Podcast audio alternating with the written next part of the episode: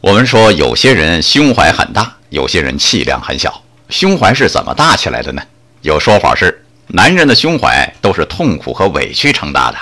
但同样是痛苦和委屈，有人当做了生命的功课，学会了包容；也有人包容不了，可就成了生命的难关了。不是每个沙粒进入河蚌体内都会变成珍珠，但是能把沙粒变成美丽珍珠的，最后都绝非等闲之辈。还有个例子，吸血蝙蝠。会钉在野马脚上吸血，野马会很受不了。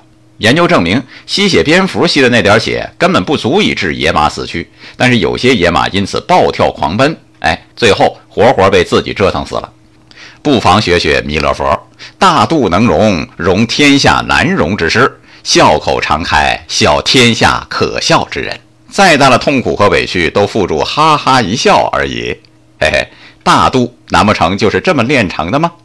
爱生活，高能量。